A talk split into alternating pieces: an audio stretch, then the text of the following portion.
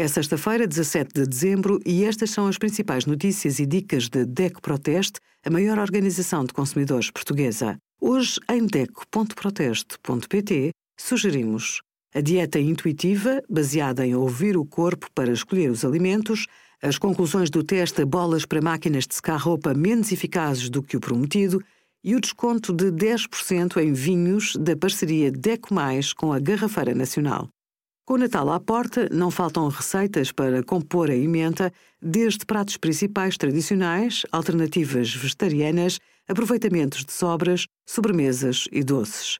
Há truques para tornar os pratos típicos ainda mais baratos. Por exemplo, ao substituir o peru por frango ou o polvo por pota, poupa dinheiro e mantém a satisfação de confeccionar um prato especial.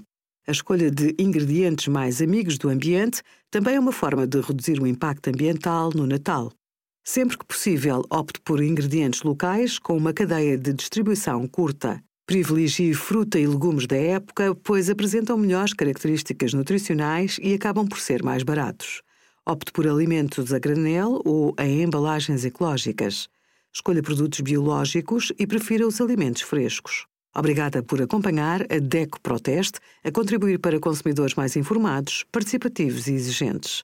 Visite o nosso site em deco.proteste.pt.